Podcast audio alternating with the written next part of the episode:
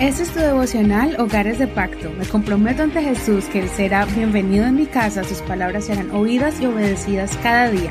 Mi hogar le pertenece a Él.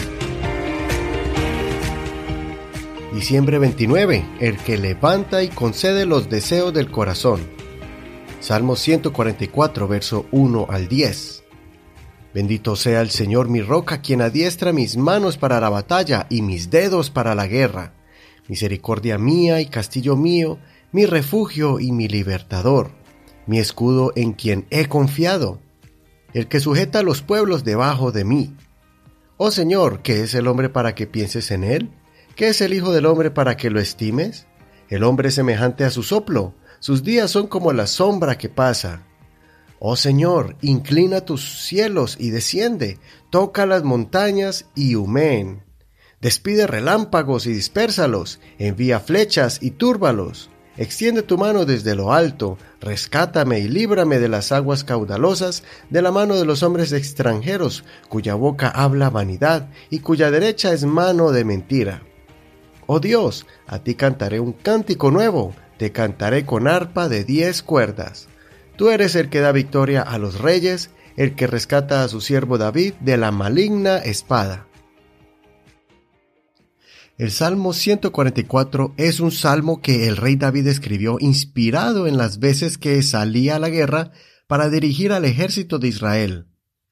Él aprendió que no era por su propia habilidad y destreza, inteligencia o fuerza, sino porque el Espíritu de Dios estaba en él. Desde muy joven, cuando era un pastor de ovejas, comprendió que él tenía un don especial. Él había desarrollado su fe en Dios, era tan firme que él confrontaba a las fieras del campo que querían destrozar las ovejas a su cargo invocando el nombre del Señor. En ese momento, cuando él llamaba al Señor, él recibía fuerzas para neutralizarlos con el golpe de una piedra arrojada con fuerza y gran velocidad, y después con sus manos los tomaba por la mandíbula para herirlos y matarlos.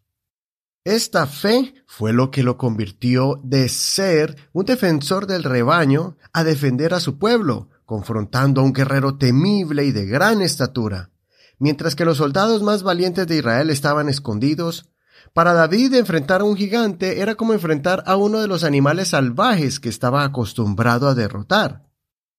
Cuando desarrollemos la visión de David, vamos a poder confrontar momentos adversos con valentía, sabiendo que es Dios el que nos da la capacidad, la sagacidad y las fuerzas para vencer las pruebas o tentaciones o cualquier clase de ataque del enemigo en contra nuestra o contra nuestro hogar.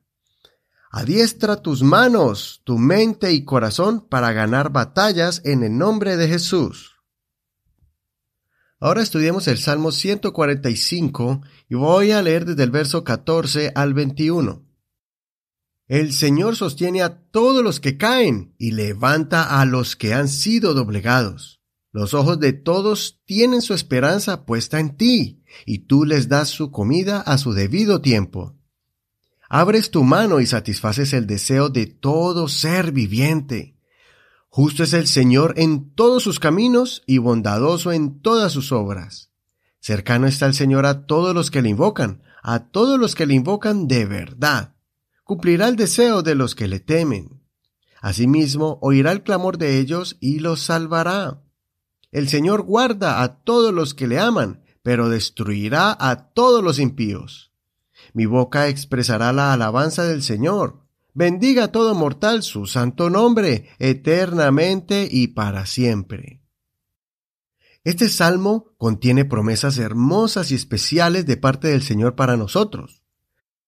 Primero nos enseña de que si en algún momento pasamos por circunstancias difíciles que tienden a desanimarnos, nosotros tenemos a Dios que nos conforta y nos levanta.